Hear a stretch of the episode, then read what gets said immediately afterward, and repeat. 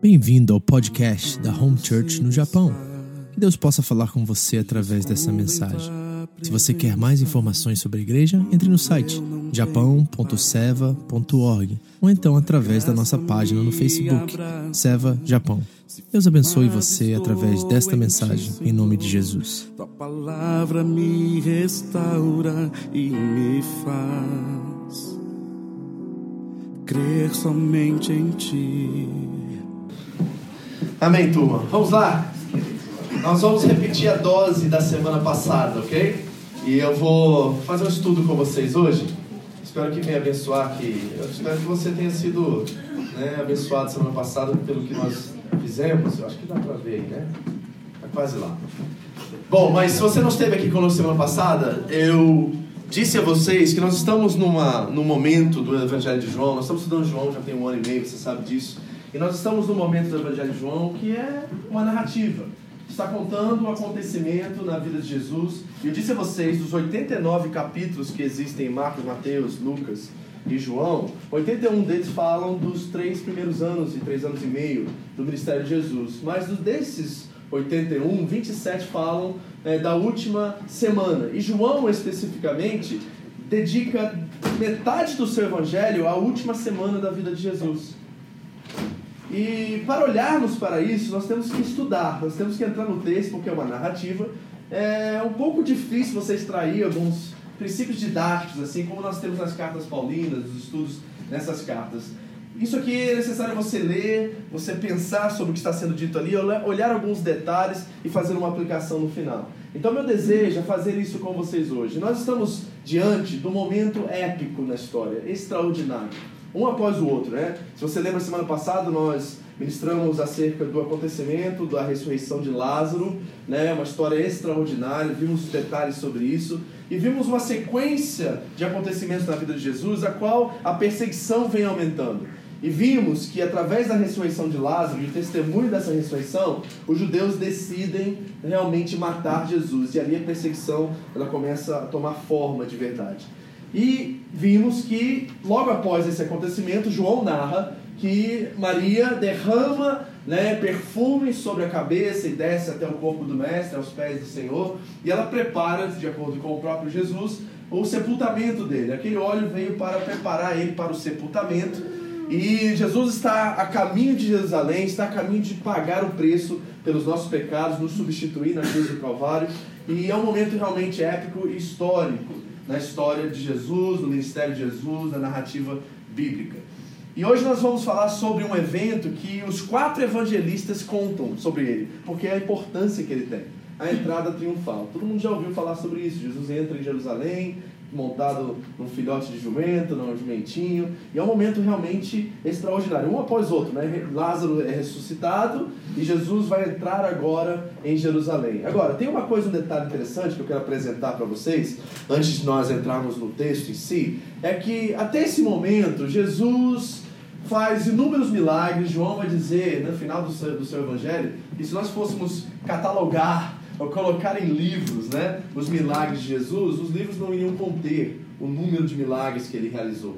Mas uma coisa interessante sobre Jesus até esse momento é que cada milagre que ele faz, ele dá uma direção àquele que recebeu o milagre. Ele diz assim: fique em silêncio, não conte para ninguém, não fale para ninguém do que eu fiz com você. Ele dá sempre né, esse recado para as pessoas. E a gente fica assim meio né, pasmo com essa questão de Jesus não querer se revelar ainda. E nós sabemos que a questão disso acontecer é porque não era o tempo dele ainda. Em João capítulo 7, nós vimos os seus irmãos querendo apressar Jesus para ir à festa dos tabernáculos, e ele olha para os irmãos e diz assim: Para vocês todo tempo é tempo, mas para mim existe um tempo certo das coisas acontecerem. Então nós sabemos que Jesus está esperando um tempo certo para se revelar verdadeiramente como Messias. Só tem uma pessoa na Bíblia que ele fez isso até agora. Em João 4, a mulher samaritana no poço, ela diz assim: Mas nós estamos esperando o Messias, aquele que é prometido, ungido de Deus. E Jesus olha para aquela mulher, ele se revela uma mulher. Olha vocês são é, especiais, né, mulheres? Ele se revela aquela mulher e diz assim: Sou eu quem fala com você.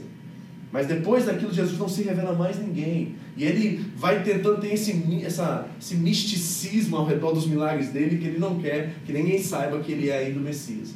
Mas nós vamos chegar num momento agora da história a qual o próprio Jesus proclama-se Messias. proclama-se rei sobre Israel e sobre o mundo. É a entrada triunfal. Então o que eu quero fazer é o seguinte: nós vamos estudar o Evangelho de João, capítulo 12, do versículo 21, desculpa, 12 até o 21 por aí. Mas eu gostaria de ler os as outras narrativas dos outros evangelistas junto com vocês. Então nós vamos ler Marcos, porque acreditamos na teologia que Marcos é o livro mais antigo dos quatro evangelhos e muitos né, das histórias que estão em Marcos foram recopiadas ou reusadas por Mateus e por Lucas, por exemplo. Então eu quero olhar Marcos primeiro, depois nós vamos olhar Mateus, nós vamos olhar Lucas e por final nós vamos estudar o Evangelho de João e essa passagem da entrada triunfal. Agora, eu quero que você repare algumas coisas, eu vou sublinhar isso durante a mensagem. Cada evangelista tem uma perspectiva diferente e tem um detalhe diferente para nós. Isso é o que torna a Bíblia maravilhosa, porque ela não é um livro que é copiado de autor em autor. Cada autor tem a sua perspectiva, a sua forma de apresentar, e alguns deles, como nesse caso, irão nos apresentar alguns detalhes que tornam a história mais completa para nós, que nos dão uma apreciação ainda maior pela história, pela narrativa bíblica, principalmente durante esse evento. Ok? Então vamos para Marcos 11 primeiro? Nós vamos simplesmente ler, eu vou apontar alguns detalhes aqui, mas o nosso estudo vai ser em João hoje, mas eu quero mostrar para vocês como cada um desses evangelistas estão apresentando essa história da entrada triunfal. Marcos 11, eu vou colocar aqui, acho que não vai ser possível todos lerem, né? Porque está um pouco claro aqui. Mas você pode acompanhar na sua Bíblia aí. Depois eu vou colocar meus estudos aqui para vocês, vou mostrar isso, como é que eu faço esses estudos e tudo mais. E aí você pode acompanhar se você conseguir ver daí onde você está. E nós vamos estudar isso juntos. Acharam? Marcos capítulo 11, versículo 1 primeiro. Assim diz a palavra de Deus. Acompanha a leitura. Quando se aproximaram de Jerusalém e chegaram a Betfagé e Betânia, perto do Monte das Oliveiras, Jesus enviou dois dos seus discípulos. Quantos discípulos? Dois. Dizendo-lhes Vão ao povoado que está diante de vocês. Logo que entrarem, encontrarão um jumentinho amarrado. O que, que eles vão encontrar? Jumentinho, certo? Não é uma jumenta. É um jumentinho, é um filhote de jumento, ok? Jumentinho. Isso é importante no texto, tá? Guarda isso. No qual ninguém jamais o que? Montou. Desamarrem-no e tragam-no aqui. Se alguém perguntar por que vocês estão fazendo isso, digam-lhe: o Senhor precisa dele e logo devolverá. É estranho isso aí, né? Você lê só na superfície assim, o texto e fala assim, pô, Jesus está me furtando o negócio lá do cara, né? Tá pegando emprestado sem avisar, né? Mas tem um propósito por detrás disso e provavelmente nós vamos ver isso na, na leitura. Diz assim: Eles foram, encontraram um jumentinho na rua, amarrado a um portão. Enquanto o desamarravam, alguns dos que estavam ali lhes perguntaram: O que vocês estão fazendo? Desamarrando esse jumentinho? Os discípulos responderam como Jesus lhe tinha dito, e eles os deixaram ir. Então, peraí, tá meio. é estranha essa história, né? Então, imagine assim, deixa eu dar um exemplo para vocês, tá? Seu carro tá na garagem, eu chego lá, abro a porta, entro nele, ligo ele e vou embora. Aí você me pega no flagra, saindo da sua casa, e você fala assim: o que você está fazendo? O Senhor mandou eu levar. Tá? Vamos trazer isso para o nosso. É meio estranho isso aqui, né? Então tem mais do que aparenta a história nos informar até aqui agora. E é por isso que os evangelhos, por exemplo, Marcos, Mateus e Lucas, eles são conhecidos na teologia de evangélicos sinópticos. E a palavra sinóptico no grego quer dizer que tem que ser lido junto. Então, quando você vê uma passagem em Marcos e ela é, aponta que foi escrita em Lucas e Mateus, é importante você pegar todos os detalhes, porque nos detalhes você vai ver exatamente o que está acontecendo na história. Okay? Porque um emprestou do outro, outro tinha um detalhe a mais do que o outro. Lucas, por exemplo, é historiador. Né? Ele, tinha, ele é muito detalhista no que ele escreve. Então, ele faz uma leitura, uma, uma percepção um pouquinho mais detalhada do acontecimento. Mas tem algo a mais do que aparenta aqui. Por agora, se nós só tivéssemos Marcos em nossas mãos, seria estranho, não seria? Né? O Senhor mandou levar e o povo deixou ir, tá, tá tudo legal, né? Pegou emprestado, tudo bem. Né? Depois ele vai devolver e disse, mas vamos ver que se tem mais do que a história quer nos apontar aqui. Trouxeram o jumentinho a Jesus, versículo 7. Puseram sobre ele os seus mantos e Jesus montou. Seus mantos é a roupa que eles usavam, é inverno, e eles tinham, além da roupa original normal, eles tinham um manto por cima para cobrir do frio. Então o que eles fizeram? Pegaram os mantos e botaram sobre o jumentinho para ficar mais confortável para Jesus montar sobre o jumentinho. É isso que está acontecendo aqui no texto, ok? Muitos entenderam seus Desculpa, versículo 8. Muitos estenderam seus mantos pelo caminho e outros espalharam ramos que haviam cortado nos campos. Então o que, que está acontecendo? Jesus começa a entrar na, na cidade, e essas pessoas que também tinham esses mantos sobre as suas costas do frio, eles tiram os mantos e começam a colocar sobre o caminho. Então um vai colocando e o outro vai colocando, provavelmente o chão era de terra, e eles estão cobrindo o chão com seus mantos para que o jumentinho passe sobre o manto e, e Jesus sinta-se honrado pelaquela atitude deles. De onde que é extraído esse princípio, essa, essa, essa questão que nós estamos lendo aqui agora? Isso vem dos, do próprio Império Romano, que quando os grandes generais, né, os, os imperadores voltavam das suas guerras, eles eram recebidos na porta pelo povo da cidade, pelo povoado. E ao serem recebidos na, na porta com seus cavalos brancos, lindos, maravilhosos, e seu exército por detrás, e os despojos da guerra vindo após com os seus escravos e etc., as pessoas colocavam seus mantos sobre o chão e eles entravam pela arca do triunfo com seus cavaleiros, seus cavalos brancos, e aquela procissão se iniciava e todos os cidadãos colocavam os mantos para que aquele rei, agora honrado, privilegiado, amado pelo seu povo, pudesse passar. O que esse povo está dizendo a Jesus ao colocar os mantos é que eles estão vendo em Jesus algo a mais do que um mero homem. Ele é alguém importante, ele é alguém que tem a aparência de um imperador, de um, de um líder, de um rei. Né? Eles vão dizer, em alguns dos textos que nós vamos ler, que ele é um grande profeta, mas eles estão considerando Jesus como uma pessoa digna de honra. E é isso que está acontecendo aqui nesse texto. Não é que o povo colocou a coisa no chão simplesmente, não. Existe um contexto por detrás disso que está revelando a autoridade, o poder, né, a influência, né, o que as pessoas pensavam acerca dessa figura, desse personagem que está diante deles. E os que estavam diante deles também cortaram ramos, né? Que é outra questão que nós vimos de detalhe aqui. Começaram a colocar também os ramos para que ele passasse. Os que iam diante dele e os que seguiam gritavam: Hosana, Osana. E a Osana quer dizer salve-nos. Okay? Isso quer dizer Osana. Salve-nos agora. Tem uma, uma intencionalidade de ser no momento, exatamente agora. E esse povo começa a ver Jesus como um salvador, como um herói, como alguém que pode vir tirar um peso ou resgatá-los ou libertá-los de alguma coisa. Eles estão vendo Jesus como um tipo de salvador. É isso que eles estão dizendo ao dizer Osana. Bendito é o que vem em nome do Senhor, bendito é o reino vindouro do nosso pai Davi. E o nosso pai Davi é muito interessante, porque isso significa que esse que vem é descendente de Davi. E se você não sabe, por exemplo, foi profetizado acerca de Davi que ele teria um filho um dia, e esse filho, o seu reino, né, existiria para sempre não deixaria de existir. Ele seria um reino a qual permaneceria para todos os tempos, para sempre. E esse reino desse homem era conhecido pelos judeus, pelos israelitas, como ungido de Deus, como o Messias de Deus, a esperança de Israel.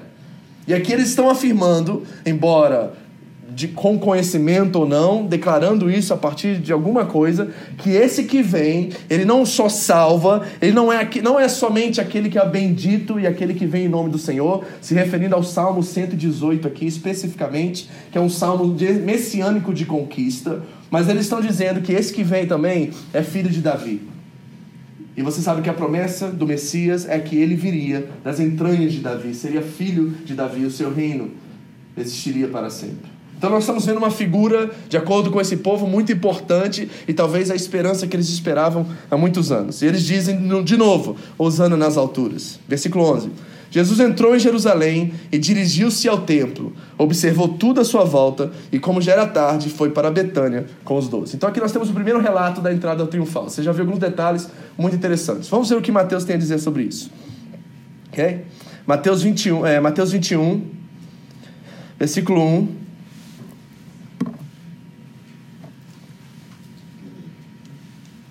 Mateus 21, versículo 1. Essa introdução é importante, tá? E é importante você ler a história também, você mesmo, na sua Bíblia, para que você entenda o que está por detrás disso, que é muito profundo. E quando eu começar a, a mostrar para você a profundidade desse evento, quem saiba, a sua confiança no Messias, a sua confiança no eterno Rei, no Rei dos Reis, do Rei da Glória, aumente ainda mais e você possa ver Jesus por quem ele realmente é. Esse é o meu objetivo nessa noite, que você reconheça que o Deus a qual nós servimos e o Cristo a qual ressuscitou em nosso favor a nos salvar é um Cristo, é um rei soberano, majestoso, é Deus em carne, é o rei da glória de verdade. Versículo 1.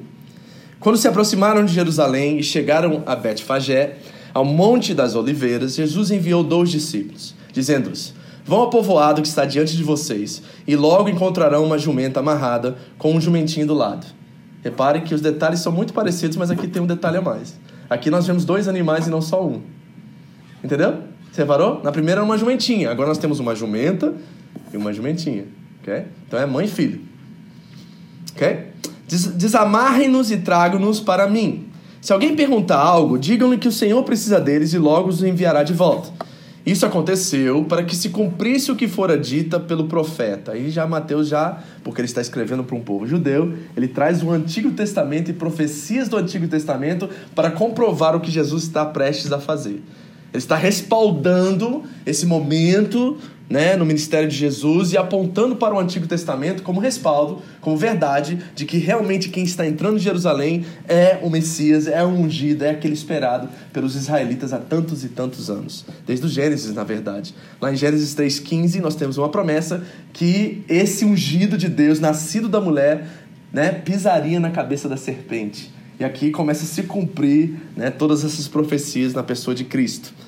E aí, Salmo 118, versículos 25 e 27 em diante, diz: Digam à cidade de Sião: Eis que o seu rei vem a você, humilde, montado no jumento, num jumentinho cria de jumenta. Aqui é Zacarias 9,9. Outra profecia. Então Mateus quer respaldar tudo isso que está acontecendo, vendo que essa promessa, essa profecia vem de centenas e centenas de antes anterior a Cristo. Por exemplo, eu estudei alguns teólogos que dizem que mais de 380 profecias do Antigo Testamento se cumprem na pessoa de Jesus Cristo.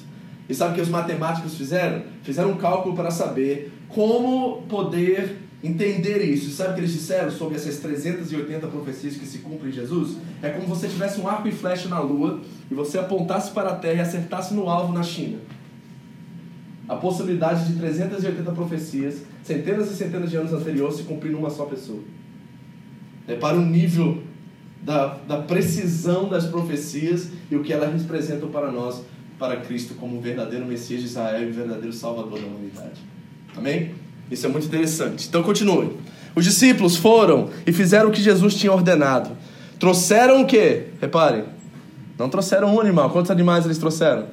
Dois. A jumenta e o jumentinho. Colocaram sobre eles os seus mantos e sobre estes Jesus montou. Repare que a profecia de Zacarias 9, versículo 9, diz que era uma jumentinha, não era uma jumenta. Então Jesus sabia exatamente o que ele estava fazendo, queria apontar verdadeiramente para aquele povo que deveria saber o Antigo Testamento, principalmente os religiosos, exatamente o que estava acontecendo naquele momento. Não é verdade? Uma, uma grande multidão estendeu seus mantos pelo caminho, outros cortavam ramos de árvores e os espalhavam pelo caminho. Né? Repare que em muitos filmes você vê os ramos sendo né? jogados ao alto, não é isso? Lembra? Já, já assistiu o filme da entrada triunfal de Jesus? Eles estão banando no alto, né? E provavelmente alguém possa ter feito, ter feito isso. Mas o texto diz que eles botavam juntos com os mantos. E isso também era uma coisa que acontecia naquela época para os vencedores que voltavam da guerra, os imperadores, os guerreiros, os generais que voltavam com as suas vitórias, certo? A multidão que ia diante dele e o seguiam gritavam: Hosana ao filho de Davi, bendito é o que vem em nome do Senhor. Aqui está Salmo 118, tá? Versículo 26. Bendito é o que vem em nome do Senhor, Hosana nas alturas. Quando Jesus entrou em Jerusalém, toda a cidade ficou agitada e perguntava: Quem é este? E a multidão respondia: Este é Jesus, o profeta de Nazaré da Galiléia. Repare que eles não estão entendendo, mas multidão é assim mesmo, gente. Multidão, eles vão na empolgação. Multidão vê uma muvuca, aqui no Japão é interessante, né? Eu acho muito interessante o Japão, né? Que de repente você vê uma fila se montando num, num lugar. Aí você vai perguntar, já fez isso uma vez, né, André? A gente foi lá e falou, mas o que, que tá vendo aqui? Não sei, a fila é grande, vou ficar aqui. né? As pessoas gostam de fila aqui. Se a fila então quer dizer que a comida é boa, então vamos comer. Entendeu? E a multidão é assim, a multidão ela vai, ela é manobra de massa, né? Ela, ela é massa de manobra, perdão.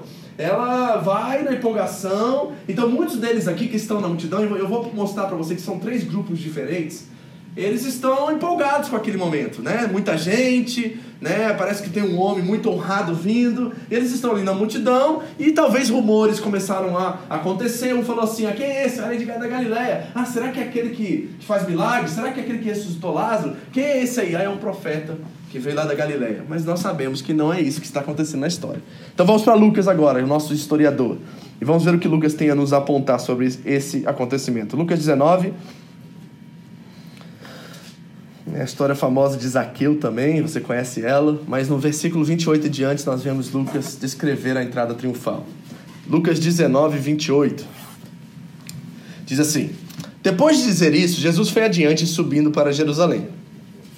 Ao aproximar-se de Betfagé e de Betânia, no monte chamado das Oliveiras, enviou dois dos seus discípulos, dizendo-lhes: Vão ao povoado que está adiante, e ao entrar encontrarão um jumentinho amarrado, no qual ninguém jamais montou. Desamarrem-no e tragam-no aqui. Se alguém perguntar, por que o estão desamarrando? Digam-lhe, o Senhor precisa dele. Os que tinham sido enviados foram e encontraram o animal exatamente como eles, ele lhes tinha dito.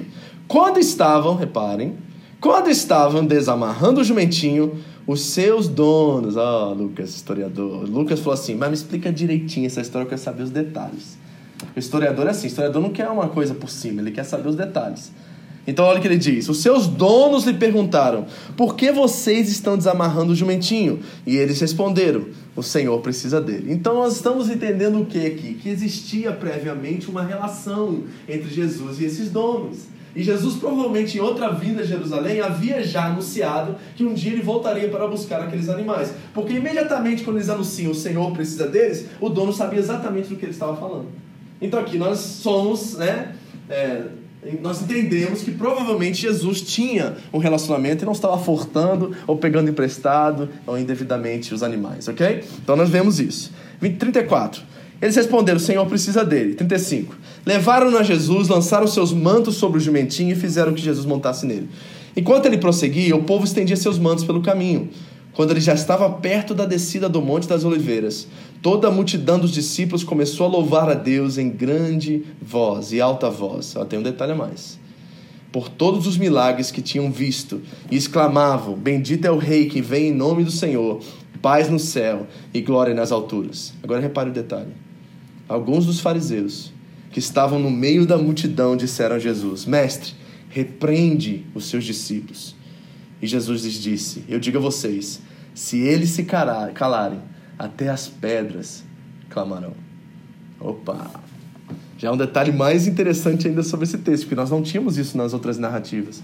Então, os judeus estão vendo que algo realmente significante e importante está acontecendo, e aquela multidão está sendo atraída pelaquela figura de Cristo, e aquele homem que vem montado no jumentinho, a qual todos estão dizendo: salve-nos, salve-nos, bendito é o que vem em nome do Senhor, pai de Davi, é, é ele filho. Então imagine o coração daqueles judeus estão no poder, estão né, na influência daquela multidão e começarem a perder o prestígio, começarem a perder o seu poder de influência e começarem a ver Jesus como uma ameaça.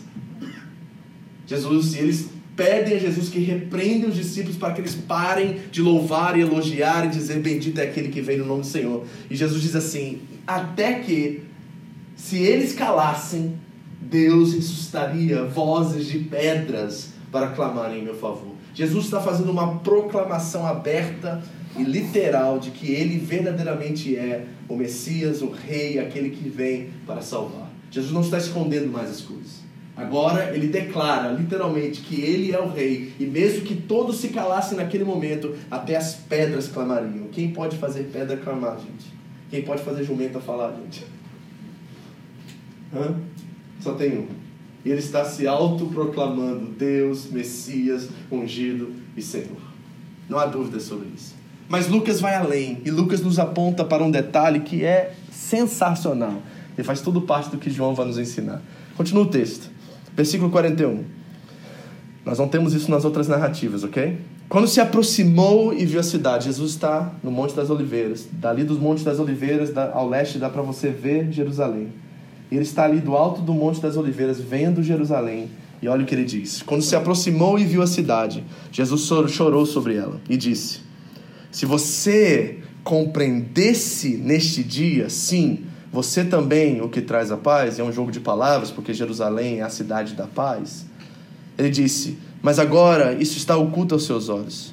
Virão dias em que os seus inimigos construirão trincheiras contra você, e rodearão e cercarão de todos os lados, e também a lançarão por terra, você e seus filhos. não deixarão pedra sobre pedra, porque você não reconheceu a oportunidade que Deus concedeu. Você não reconheceu a oportunidade que Deus concedeu. O que Jesus profetiza aqui acontece no ano 70 após Cristo, onde o Império Romano e os generais romanos invadem Jerusalém, destroem o templo, mais de um milhão de judeus são mortos nesse dia. Os cristãos que estavam na cidade receberam uma profecia dias antes e saíram da cidade. Mas mais de um milhão, Joséfos, um historiador judeu, conta que milhares e milhares de judeus foram mortos nesse dia e o templo foi destruído para ser nunca mais erguido. Aquele templo que você vê em Jerusalém, o Muro das Lamentações, assim conhecido, é uma parede desse templo que foi destruído durante a época, no ano 70 após Cristo, quando Tito entra em Jerusalém e destrói a cidade e destrói o templo. Jesus anunciou isso 40 anos antes. Isso é um anúncio de julgamento sobre aqueles líderes religiosos que não o reconheceram como Senhor, como Messias e como ungido de Deus. Isso é fantástico. Eu amo história. E quando eu começo a ver esses detalhes, conectando aqui, conectando ali, traz uma segurança ainda mais forte sobre quem nós estamos servindo e quem nós estamos adorando. Nós vamos para João agora e eu vou mostrar para vocês essas profecias. E principalmente uma delas que é sensacional. Que irá revelar exatamente o que acontece aqui, porque esse decreto foi dado por Jesus e porque esse povo essa cidade, esses líderes religiosos não o reconheceram como Senhor. Vamos para João agora e a narrativa dele em João 12, versículos 12 em diante. Preparei toda essa introdução para falar o que eu tenho que falar agora, então preste bastante atenção agora. Eu vou até entrar no meu estudo aqui já com vocês, para vocês verem. Aqui está o texto de João 12. Tá? Não sei se dá para você ver aí, mas nós vamos olhar os detalhes agora. Nós vamos olhar cada momento, cada situação que está acontecendo aqui. Você vai ver algo extraordinário. espero que você pegue. Peça a Deus, o Espírito Santo aí, para né, aumentar a frequência, a anteninha aí. Porque se você entender isso aqui, meu irmão, você vai adorar Jesus de uma forma completamente diferente. Então vamos ao texto e vamos entender o que está acontecendo aqui. Repare que eu vou te dar detalhes muito importantes, eu quero que você guarde. Então vamos começar. Diz João, versículo 12. No dia seguinte, correu pela cidade notícia que Jesus estava a caminho de Jerusalém. Que dia é esse? Essa é a primeira pergunta que eu faço. Eu descubro que esse dia é segunda-feira. É a segunda-feira da semana da paixão. Na sexta-feira, Jesus vai ser crucificado. Nós estamos na última semana de Jesus. E qual é a data exata dessa, desse acontecimento? É no dia 12 do mês de Nissan. Não é o carro, tá, gente?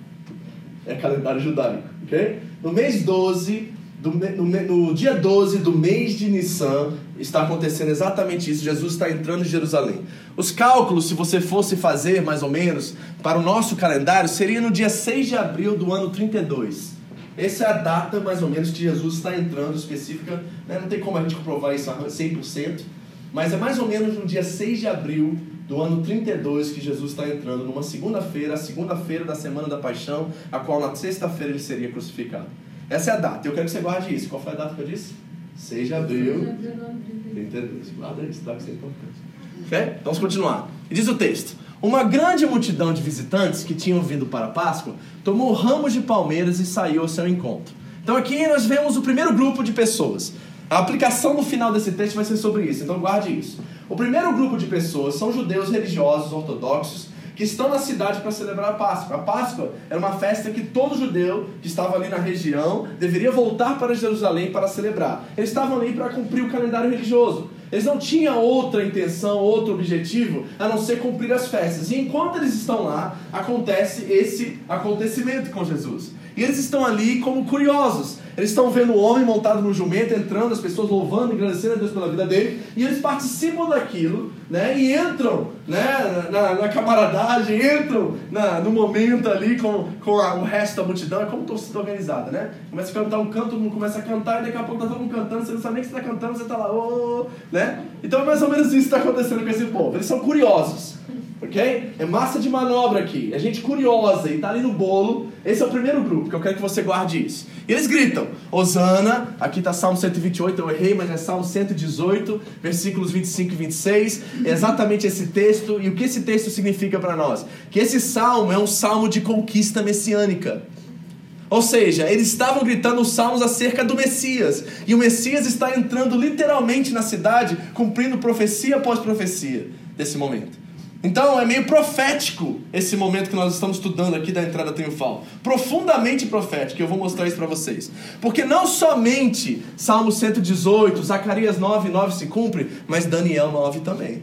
E Daniel 9 é extraordinário, nós já vamos entrar nisso. Então o que está acontecendo aqui? Eles estão gritando: Osana, bendito é o que vem em nome do Senhor, bendito é o rei de Israel. E aqui tem uma aplicação muito importante, porque eu quero checar a motivação dessa multidão.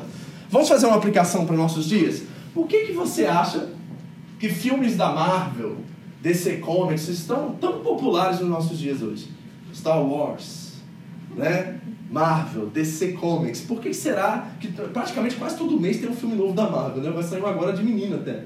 A heroína é uma menina, é o Capitão Marvel, é uma menina. Eu estava vendo um trailer disso aí.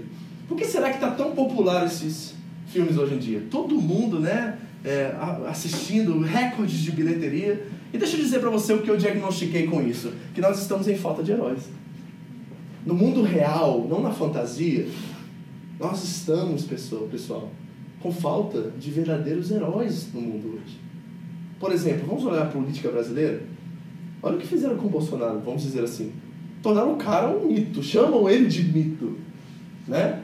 E colocam ele num patamar de salvador da pátria, literalmente. Muitas pessoas estão dizendo que ele vai salvar a pátria. Se Deus quiser, melhore muito o Brasil. Mas será que o homem tem a capacidade de fazer isso? Ele mesmo disse que não é o Messias, ele mesmo disse que o sobrenome do cara é Messias ainda. Vamos falar sério? Tem coisa mais né, pertinente aos nossos dias de ter uma pessoa que é considerada salvador da pátria, qual o sobrenome é Messias. E as pessoas elevaram ele a esse patamar? Não é o Macron, né? É. Ele é também considerado. Também considerado, né? Na França. Então, pense nisso, nós estamos em falta de heróis. Sabe por quê? Porque na história da humanidade nós tivemos muitos déspotas, muitos líderes como ditadores, mas nenhum desses ditadores tinham duas características que são fundamentais que atraem as pessoas a eles. A maioria deles eram poderosos, autoritários, déspotas, pessoas ruins, mas que levavam a força. Nós temos aqui do lado, na Coreia do Norte, um desses, um ditador cruel, que matou praticamente quase toda a sua família porque se opôs a ele. E essa característica é muito forte em líderes como Stalin, como Hitler e outros. Mas, ao mesmo tempo que esses líderes são fortes e cruéis, eles não possuem uma característica que os verdadeiros heróis da Marvel e outros possuem, que é, ao mesmo tempo sendo poderosos e autoritários, são mansos e humildes. É verdade? Você vê um Thor da vida aí, matando milhares de demônios e inimigos, e namorando uma humana. Ou tendo relações com humanos, de amor, de carinho, de afeto ao mesmo tempo superpoder, ao mesmo tempo humildade, atração, identidade, identificação. Mas nós não vemos isso na realidade humana. E todos nós estamos, de certa forma, ansiosos por isso. Nós desejamos que apareça uma figura a qual irá ser tão poderoso e forte e potente, mas ao mesmo tempo humilde, manso, a qual nós podemos nos identificar. Quem é essa pessoa? Quem é essa pessoa que, embora seja o Deus onipotente, chama uma criança para sentar no seu colo e diz: O reino dos céus pertence a ela? Quem é esse que chama os pecadores e rejeitados da sociedade para comer na sua mesa? E ao mesmo tempo é o Criador dos céus e da terra e tudo que nela há. Quem é esse? Quem é essa figura que atrai de tão, uma forma tão fácil as pessoas, que fazem com que elas, sem o conhecê-lo, dizem que ele é aquele que salva, e Osana, bendito é o que vem em nome do Pai, em nome do Senhor. Essa figura é Cristo. E por isso que Cristo nos atrai tanto, querido, porque ao mesmo tempo que Ele é o Criador do universo, Ele é um amigo fiel. Ao mesmo tempo que Ele é o Senhor da glória, um Deus que nós não temos nem capacidade de pensar, perceber ou ver, ele é o Cordeiro de Deus que tira o pecado do mundo. Em Apocalipse 5, quando você vê João tendo a visão do templo visão de tudo aquilo, ele olha e vê o leão da tribo de Judá. E todos dizem, eis o leão da tribo de Judá. Mas a coisa mais interessante de Apocalipse 5 para mim é que quando João vira para ver o leão, ele vê um cordeiro. O poder, a força, a liderança estão em Cristo.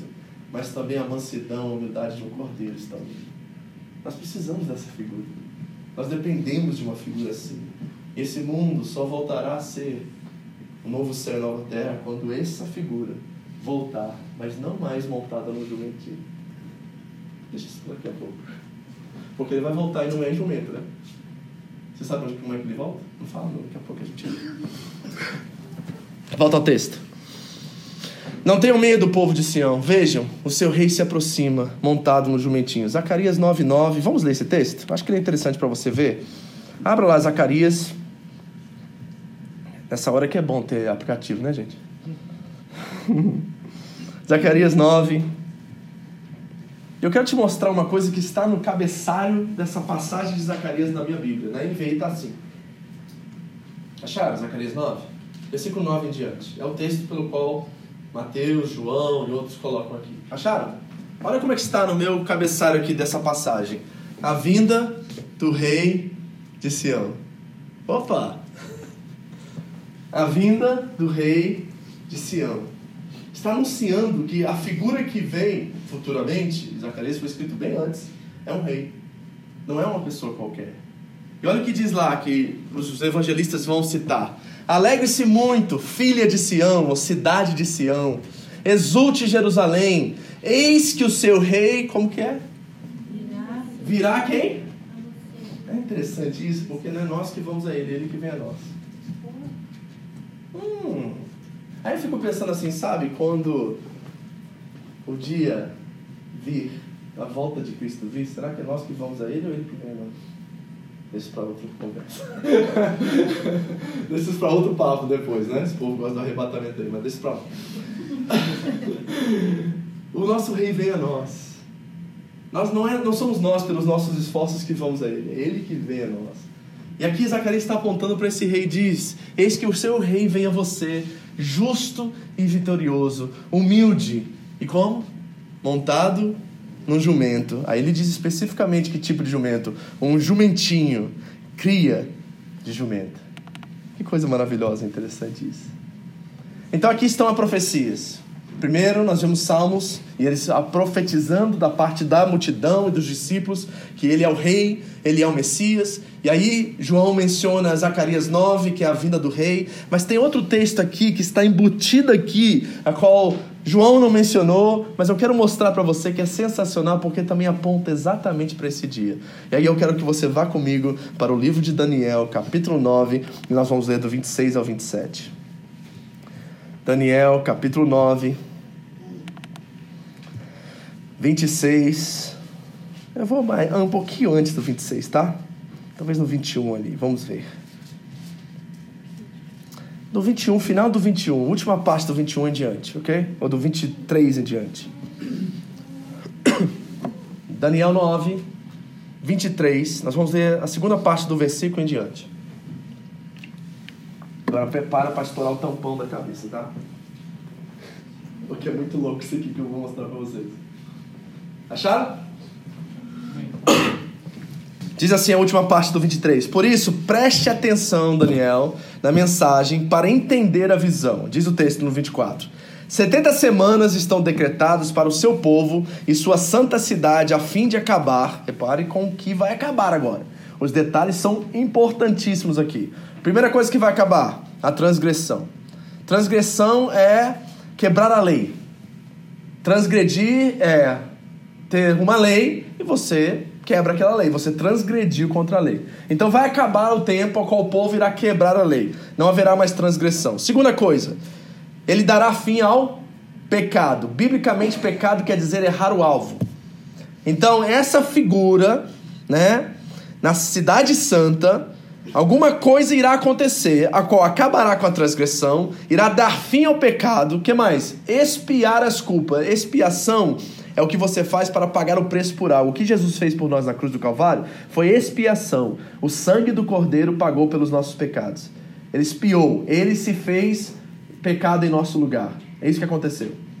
Então, expiar as culpas. Repare as características desse que está vindo e o que irá acontecer nesse tempo diante dessa profecia.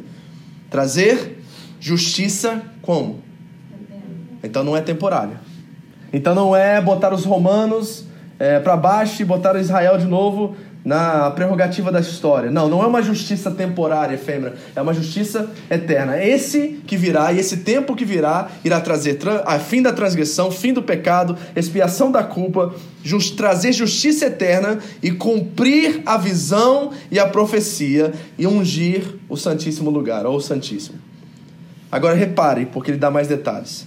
Saiba e entenda que a partir da promulgação do decreto que manda restaurar e reconstruir Jerusalém, até o ungido, um príncipe, venha, haverá sete semanas e sessenta e duas semanas. Deixa eu escrever, deixa eu explicar isso aqui em outras palavras para você entender.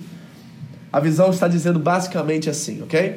Desde o dia em que o decreto será, sairá, eles estão no exílio, estão na Babilônia.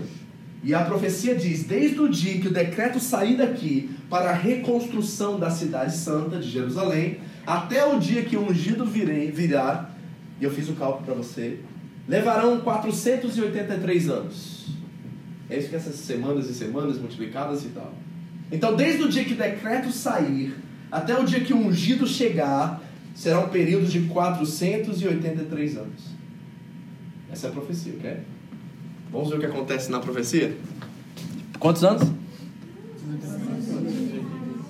483. 483. Ok? Ela será reconstruída com ruas e muros, mas em tempos difíceis. Qual tempo você acha que ele está falando aqui? Ela foi destruída. E alguém está reconstruindo. Quando que Jerusalém foi destruída? 586 a.C., Babilônia invadiu. E quando foi que começou a reconstrução? No tempo de um homem que era copeiro de um rei. Neemias. Lembra de Neemias? Neemias recebeu um decreto do rei Artaxerxes. Ele foi com esse decreto de volta para restaurar os muros e deu material para ele para reconstruir a cidade. O decreto saiu exatamente na época de Neemias. Neemias foi construir fisicamente, Esdras foi construir espiritualmente. Esdras era o sacerdote, Neemias era o obreiro. Lembra disso? 52 semanas levou para restaurar os muros, cada um trabalhava com o muro que estava à frente da sua casa, e depois Esdras vem, eles têm um período que eles não constroem o templo por 16 anos, mas Esdras restaura a questão espiritual de Israel, e o decreto saiu exatamente na época de Neemias, através do rei. Continua. Guarda isso. Depois dessas vou, vou, vou traduzir, 483 anos, ungido, o que acontecer? Será morto. E já não haverá lugar para ele, ou seja, cessará de existir, morrerá. Então, depois dessa época, um tempinho depois disso, desses 483 anos, ungido, que na verdade, na linguagem traduzida para vocês, é o Messias, aquele que foi enviado por Deus, o bendito que vem em nome do Senhor, será morto e ele não existirá mais. A cidade e o lugar santo serão destruídos pelo povo do governante que virá. Repare, não é naquele momento, é de um governante que virá depois. 70 depois de Cristo, tá? 70. Lembra? Okay? O fim virá como uma inundação, guerras continuarão até o fim. Aí ele vai dar um, uma profecia acerca dos últimos tempos. Sabe o que eu fui estudar e descobrir? Teve um detetive de Scotland Yard o cara é fera. Pensa no FBI, no FBI da Inglaterra. E o cara doidou o cabeção, não sei se era crente ou não, mas ele disse assim: Eu quero saber exatamente a data. Ele foi calcular desde o decreto de Artaxerxes até os 483 anos. E sabe qual é o cálculo que ele chegou? 6 de abril de 32. Depois de Cristo. 6 de abril de 32 depois de Cristo. Desde o decreto do rei Anemias até a chegada do ungido, 6 de abril de 32 após Cristo. É exatamente no momento que Jesus está entrando em Jerusalém com o jumentinho. E a profecia está dizendo: o seu rei chegou. Agora pensa comigo, gente, porque a gente é cabeção religioso também, né? Não era para a gente saber isso? Não era para eles saberem isso? Eles têm profecias para todos os lados sobre o Messias e quem ele era. Eles tinham decorado os cinco primeiros livros da Bíblia. Eles deveriam saber isso e somente ver essa profecia eles chegariam à conclusão que quem estava diante deles não era uma mera personagem, um profeta ou outro alguém. Era o Rei da Glória. Era aquele que Zacarias profetizou, que os Salmos profetizam, aquele que Daniel profetizou, o rei da glória estava entrando exatamente no momento da profecia. E aí vamos ler Lucas 19 de novo, que você vai entender por que, que ele está dizendo o que ele está dizendo. Volta lá em Lucas 19, 41. A hora, lembre-se disso que eu acabei de anunciar para vocês. 19, 41, Jesus disse: Quando se aproximou e viu a cidade, Jesus chorou sobre ela. Por que, que Jesus chora, gente?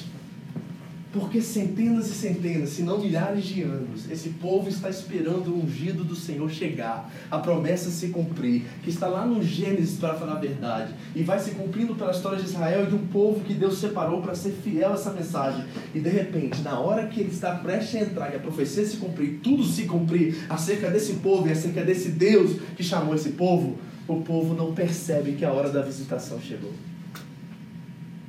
E eu fico olhando para eles que tinham a lei, os profetas e tudo ali, tudo aqui na cabeça, e eles não perceberam. E fico pensando se nós hoje em dia que temos toda a nossa disposição, Bíblia de tudo que é cor, nome e jeito.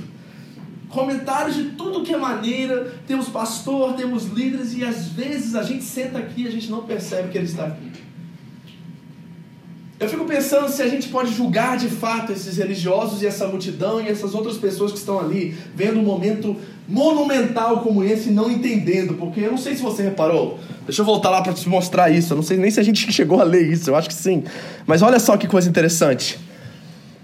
Seus discípulos não entenderam naquele momento que se tratava do cumprimento de uma profecia. Ele não fala qual é a profecia. Eu acredito que ele está se referindo a Daniel.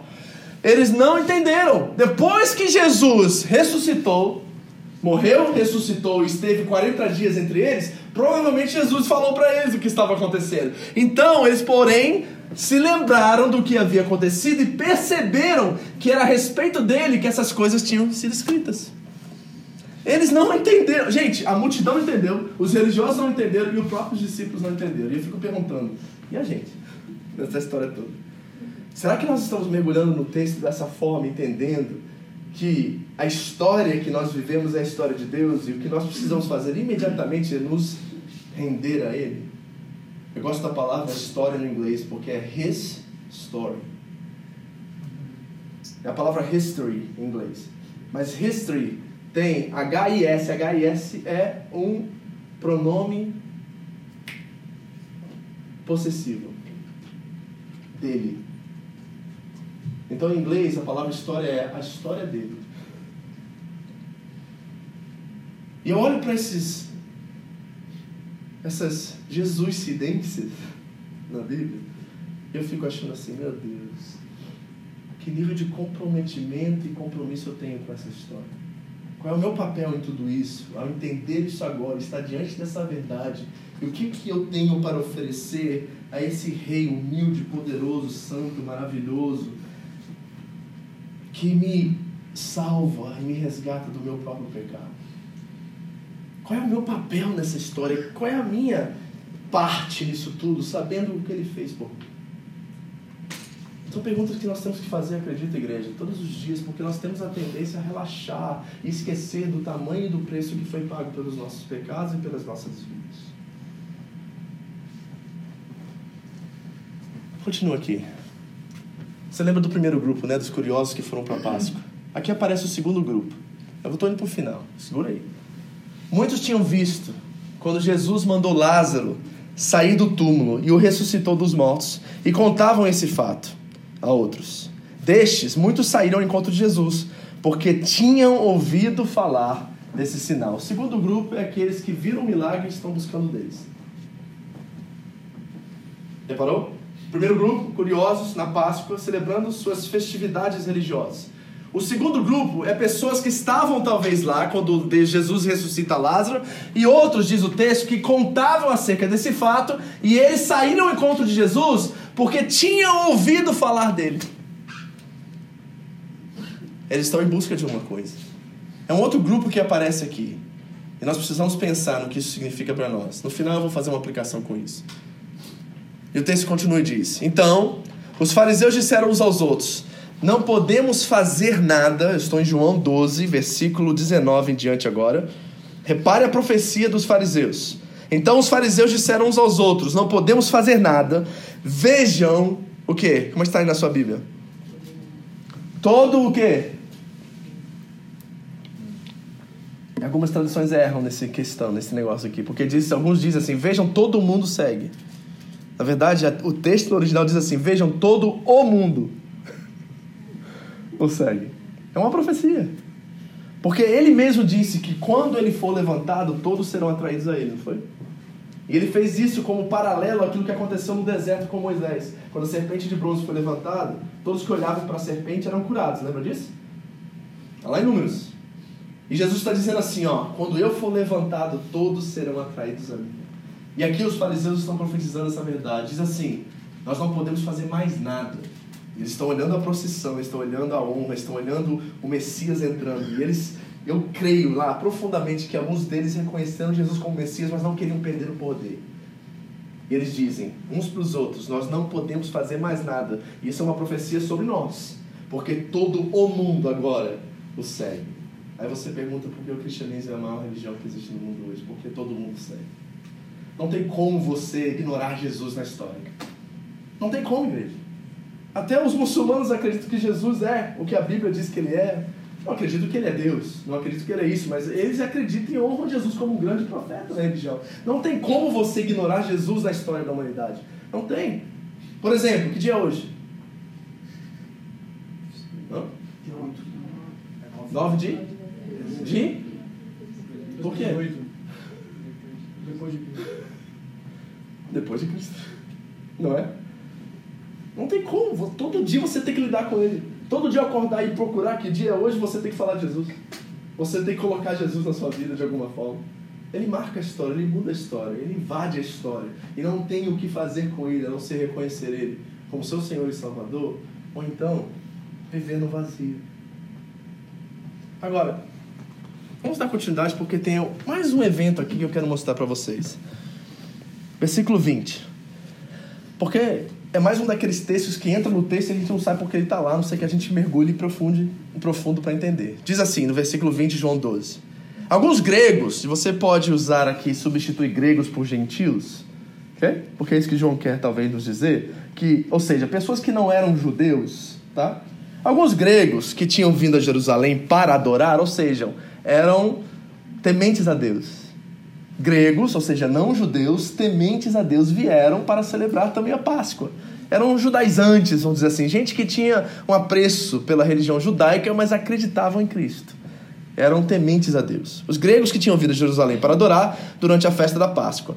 Olha só o texto, que coisa interessante. Procuraram Filipe, que era dali, de Betsaida, da Galiléia. Eles disseram: Por favor, gostaríamos de ver Jesus. Felipe falou a esse respeito com André e os dois foram juntos falar com Jesus. Aí repara a resposta de Jesus aqui. Jesus respondeu: Chegou a hora do filho do homem ser glorificado. Pausa aí só um minutinho, não é uma resposta estranha.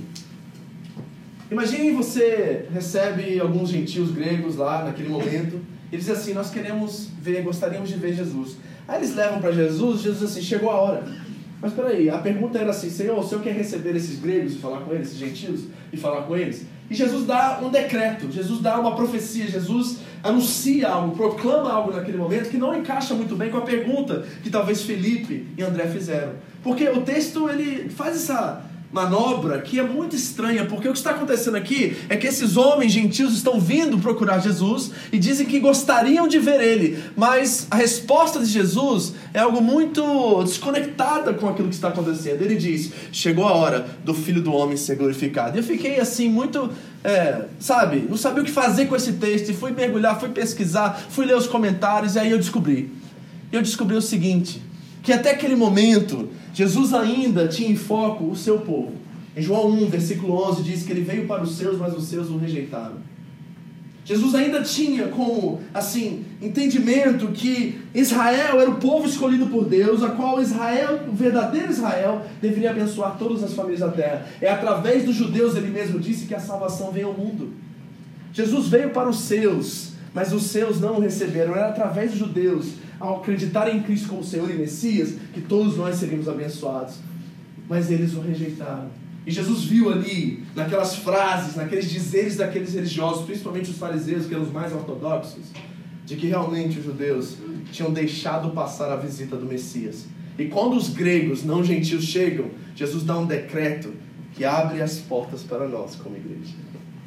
Porque quando os gregos dizem nós também, e eles eram tementes a Deus, nós gostaríamos de ver você. E ver você é relacionamento. Ver você é ter você como Senhor, é ter você como parte da nossa vida, é ter você como nosso Messias. E Jesus dá um decreto maravilhoso que abre as portas para nós, a sua igreja, e diz: Chegou a hora, porque não só os judeus estão vindo a mim, mas também todos ao redor do mundo, e principalmente nós, não judeus. Chegou a hora. É ali que Jesus diz assim: está na hora de morrer. Porque não só os judeus vêm a mim, mas todo mundo agora vem. É a hora exata. Chegou a hora do Filho do Homem ser glorificado. E olha o que ele diz, continuando. Eu lhes digo a verdade: se o grão de trigo não for plantado na terra e não morrer, ficará só. Repare que ele está falando de si mesmo. Sua morte, porém, produzirá, olha a qualificação, muitos novos grãos. Porque agora a igreja foi consolidada na cruz. Agora a igreja tem as portas abertas na cruz. Ele vai vir e vai morrer por todos nós e salvar o mundo. E ele diz: Quem ama a sua vida neste mundo, a perderá. Quem odeia a sua vida neste mundo, e conservará por toda a eternidade. Se alguém quer ser meu discípulo, ele está dizendo isso para os gregos, para nós. Se alguém quer ser meu discípulo, siga-me, pois os meus servos devem estar onde eu estou, e o Pai honrará a quem me servir. Isso aqui é o terceiro grupo.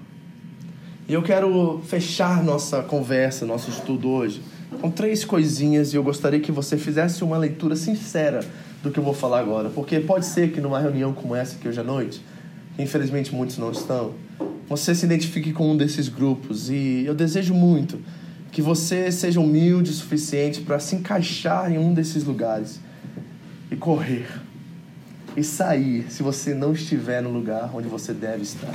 Jesus disse aqui para você: aquele que quer ser meu discípulo deve estar onde eu estou. Então vamos ao primeiro grupo que eu já apontei para vocês, mas eu quero só trazer essa reflexão. Primeiro deles, a multidão dos visitantes. João 12, 12 disse que haviam curiosos que estavam indo ali celebrar, a Páscoa é a massa de manobra, é os empolgados pela agitação. E na igreja contemporânea nós temos muitas pessoas.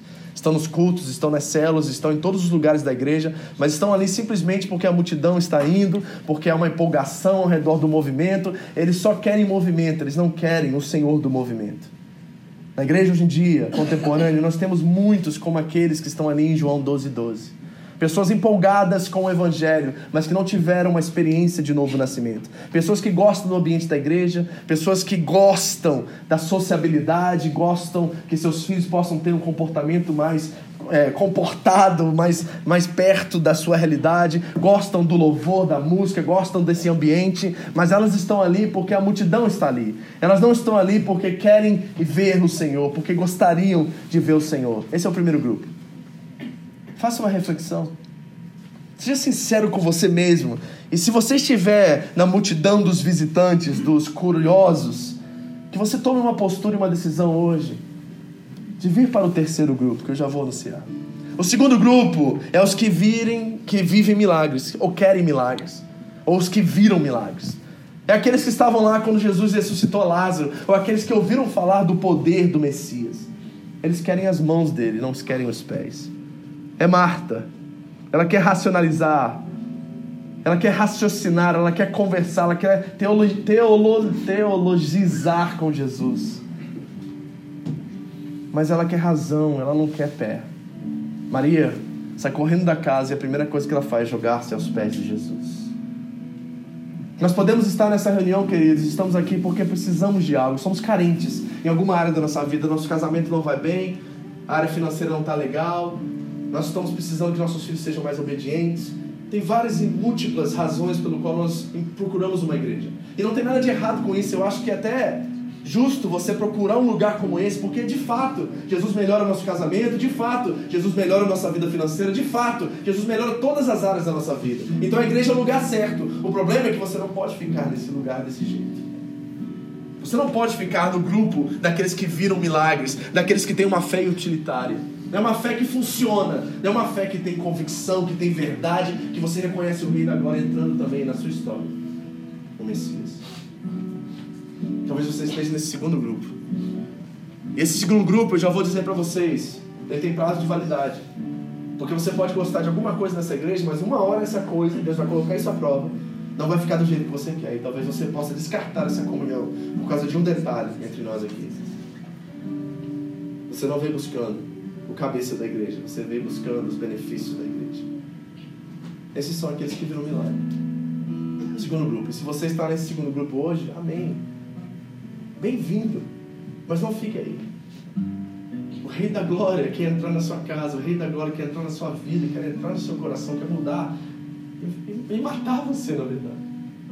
Quer te dar uma nova vida, um novo nascimento, uma nova história. Não fique nesse segundo grupo. Mas tem o terceiro grupo, graças a Deus por eles, que são os gregos, os gentios. E eles não vieram pedindo nada a Jesus, não vieram pedindo nada a Felipe, não vieram pedindo nada a André, não viram o que aconteceu com Lázaro, eles estavam com um desejo somente no coração deles. Sabe qual é? Eles mesmos disseram: Nós gostaríamos de ver Jesus. Ah, como eu gosto de uma igreja que quer ver Jesus e a única coisa que importa para elas é ver Jesus.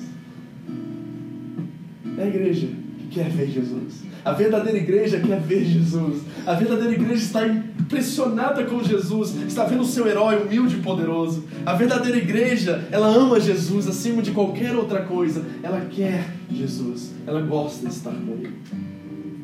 Então, meu amigo, eu te faço um convite nessa noite. Se você faz parte do primeiro grupo dos curiosos, você é muito amado e muito bem-vindo aqui. Mas vem para o terceiro grupo. Você tem que chegar no terceiro grupo, cara, porque senão, uma hora, alguma coisa vai te frustrar. Se você passa no segundo grupo, você experimentou um milagre, ouviu um milagre aqui, e você achou que isso poderia acontecer com você, graças a Deus é verdade, pode mesmo. Mas não fique aí, porque aí você vai morrer. Vem para o terceiro grupo, vem olhar para Jesus, olhe somente para Ele, Ele é suficiente. Ele é o Rei da Glória. E sabe o que a Bíblia diz, queridos? Porque nós vimos hoje na entrada triunfal um humilde Senhor da glória, aquele que entra no jumentinho. Mas deixa eu apontar uma realidade para vocês, porque na sua segunda vinda ele não vem no jumento. Assim como os imperadores e generais de guerra romanos entraram pelo arco do triunfo num cavalo branco, com os mantos estendidos e as palmas estendidas, o Rei da Glória, o Senhor dos Senhores, trará escrito nas suas pernas, montado num cavalo branco juízo e glória para aqueles que querem ver, para aqueles que se submeteram a Ele. O Rei da Glória vem num cavalo branco na segunda vinda, queridos. E ele vem para reinar, ele vem para acabar com o mal, ele vem para extirpar a culpa, ele vem para dar um fim no sofrimento de uma vez por todas. É este o Rei da Glória da sua vida? É este o seu Rei da Glória? Feche seus olhos que você curve sua cabeça, se você precisar, vir à frente, ajoelhar-se aqui entregar sua vida a Jesus verdadeiramente nessa noite, porque eu conheço, eu reconheço, eu tenho que ser sincero. Tem muitas pessoas que frequentam a igreja, mas poucas pessoas conhecem e querem conhecer Jesus. Se você o conheceu a partir dessa mensagem hoje, se você entendeu quem ele é, entendeu que é profecias centenas e centenas de anos que apontavam para ele, que foram realizadas, que foram cumpridas na pessoa dele, e hoje você ouviu como verdadeiro Messias, verdadeiro Salvador, verdadeiro Senhor da sua vida, meu irmão, dobre os seus joelhos aí, vem aqui na frente e se renda ao Autor da vida, ao Autor e Consumador da sua fé, ao aperfeiçoador dela. Não fique mais indiferente, não fique mais viajando dentro dessa comunidade. Seja alguém que tem o Rei da Glória em sua vida, em seu coração, em sua história. Venha para o terceiro grupo. Nós gostamos de ver Jesus, nós queremos ver Jesus. Ah, meu irmão, eu quero que você esteja comigo naquele dia de glória, quando nós vemos o Rei da Glória voltar com poder e autoridade e trazendo juízo sobre a terra e vida eterna para aqueles que creram. Ele vem num cavalo branco e na sua coxa está escrito Senhor dos Senhores, Rei dos Reis. Ele é maravilhoso, Ele é santo, Ele é digno. Ele é o Cordeiro de Deus que tira o pecado do mundo. Ele merece toda a honra, todo o louvor e toda a nossa vida para o resto da nossa vida. Senhor, aqui está a sua igreja. A sua igreja, Deus, que te ama e te quer, Deus, acima dos bens, acima das coisas. Que tem o Senhor como dono, que tem o Senhor como Senhor. Senhor, aqui está a sua igreja. Deus, nós reconhecemos quão fraco nós somos e como a nossa fé, Deus, está rendida às circunstâncias. E quando as coisas apertam, nós temos a tendência a fraquejar, Deus, a não ter o Messias, o Rei da Glória, o Senhor dos Senhores, como convicção, como certeza, como vida em nós. Nessa noite, Senhor, entre o Rei da Glória em nossos corações. Entre, ó Rei da Glória, sobre os portais das nossas casas. Entre, ó Rei da Glória, sobre nossas vidas.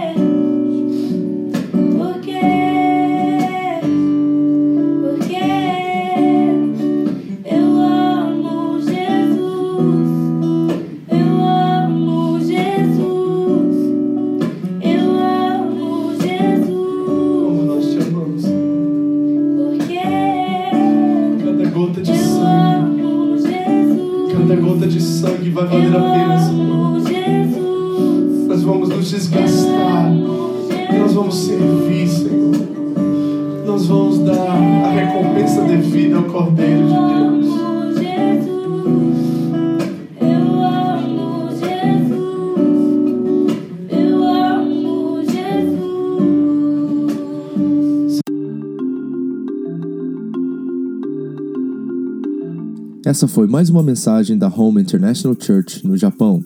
Para mais informações sobre a igreja, entre no site japão.seva.org ou na nossa página no Facebook, Seva Japão, ou através do iTunes Podcast Seva Japão Mensagens. Deus abençoe você e a sua família, em nome de Jesus.